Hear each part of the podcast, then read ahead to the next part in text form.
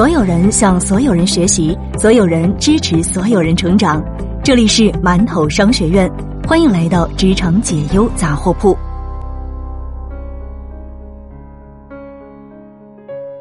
你好，这里是职场解忧杂货铺，我是悠悠。更多职场干货内容，您可以关注馒头商学院。今天和大家分享来自张良记的一篇文章：别和年轻人谈梦想了，他们不 care。最近发生的两件事情对我来说感触颇深。第一件事是一个朋友托我帮忙，他们公司刚拿到了融资，准备招兵买马，需要找一些有闯劲的年轻人加入。我大致了解了一下情况，也问了一下薪资。他说一个月五千块钱左右吧，做五休二，没有大小周，也没有九九六。可能他以为工资虽然不高，但后面这些条件还是挺好的。我非常感动，然后拒绝了他。五千块钱在上海，基本的吃喝拉撒都不够。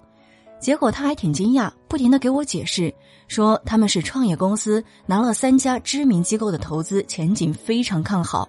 而且公司的创始人加上他，一个月也才给自己开一万块钱的工资。我说你们个个都是在上海有车有房，没有贷款，有的人还拿到了前公司的股票，根本不需要靠这点工资生活。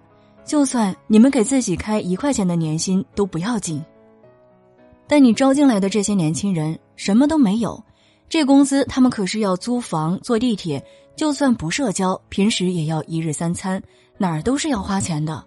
说是没有九九六，但你也说了，你们是创业公司，这能不加班吗？他无奈的叹了一口气，甩下一句：“追求梦想果然不是人人都能做到的。”那第二件事情是前两天我们公司隔壁组的一个小男生辞职了。我和他这个组的 leader 抽烟的时候聊到了这件事情，就随口的问了一下原因。他说，这个男生来了三年，工资一分钱都没有涨过，外面随便面试一家公司都给他开百分之三十以上的涨薪，换你你也得走。我问为什么三年没有涨薪，是表现不够突出吗？这位 leader 说：“也不是，因为公司每年都有固定的加薪名额规定，所以只会挑表现最好的前几位员工来奖励。虽然说这个男生也不错，但还有表现更好的人排在他的前面。人家加班更拼，周末不休息，一个人能扛五个项目，最后的加薪名额自然是给了这样的人。我懂了，原来这个男生是被内卷卷走的。”最后，这位 leader 还说：“现在的年轻人太实际了，愿意吃苦的少了，哪像我们那个时候。”我心里暗自反驳：“你们那个时候，上海的房价平均才一万多块钱，三年不涨工资一样凑得出首付。但你现在看看，房价这十几年涨了多少，物价和租金又涨了多少，反而工资压根没动。同样的职位，十多年前是多少钱，如今还是多少钱？”你这也要怪年轻人不肯吃苦，还是该说他们运气不好，生错了年代？这两个故事让我都还挺不舒服的。虽然两位讲述者跟我的关系都还不错，但我始终无法带入到他们的角色当中去，认为现在的年轻人不肯吃苦。相反，年轻人挺愿意吃苦的，但总是白吃苦。现在他们终于受够了，清醒了，其实是一件好事。最近我和另外一个做 HR 的朋友聊天，说现在的年轻人真的是人间清醒，找工作就看工资、发展平台、做什么项目，以后跳槽的时候简历能不能加分。至于公司的福利、上下班时间、出差多不多，这些都不重要。他们目标明确，头几年要做到什么位置，再过几年要做到什么职位，都想得非常清楚。我刚毕业的那个时候和现在的他们相比，真的像一个小学生。反而不清醒的是自以为是的中年人，他们还以为年轻人好骗，只要吹嘘一下公司的实力，展示一下自己新买的劳力士，年轻人就会乖乖的把他们当大神崇拜。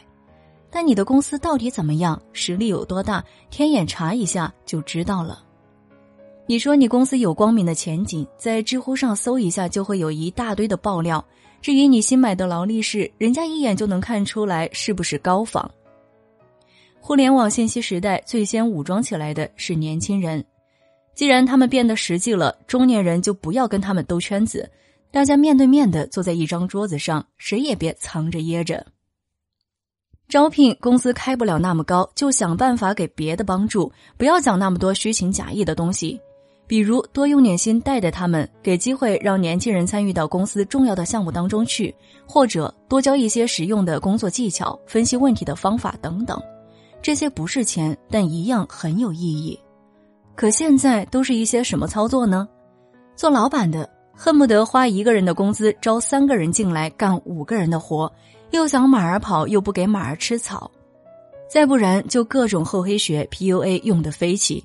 张口一个梦想，闭口一个远方，说起来都是以后公司要上市，但年轻人心里清楚的很。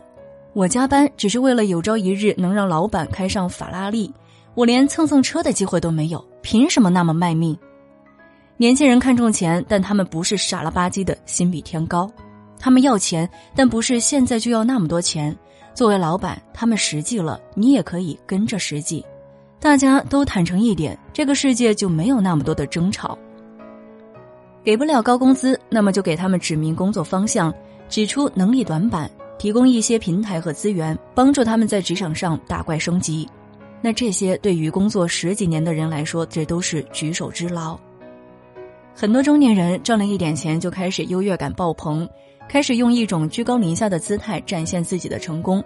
去面试的场面就像是教训儿子一样，告诉年轻人该如何成功。九九六是你们的福报，你赚不了钱是因为你还不够努力。好家伙，这是来招聘的还是来当爹的？反而是那些愿意和年轻人平等对话的中年人更受欢迎和拥戴。这种平等不是站在一个讲台上侃侃而谈，更不是爹味十足的教你如何成功。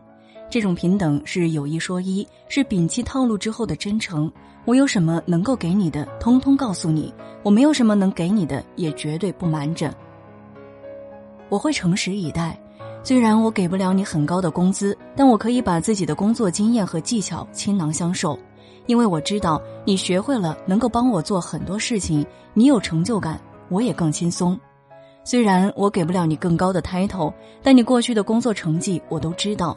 所以在部门升迁评估的时候，我会倾尽全力向你向老板争取，因为这是你应得的利益。虽然我不能许诺你一个光明的职场未来，但我会帮助你指出工作当中的关键错误，告诉你有哪些窍门能够解决当前的难题，在你需要帮助的时候不会不管不顾。我有什么我就给你什么，我没有什么我也不瞒着你，大家彼此互惠互利，何乐不为？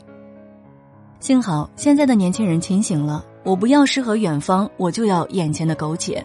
和我扯那么多以后的事情没有用，咱们先把该有的东西都谈明白，别拿那些哄小孩的话来诓我。有什么事情我会去网上查，至于未来我自己闯。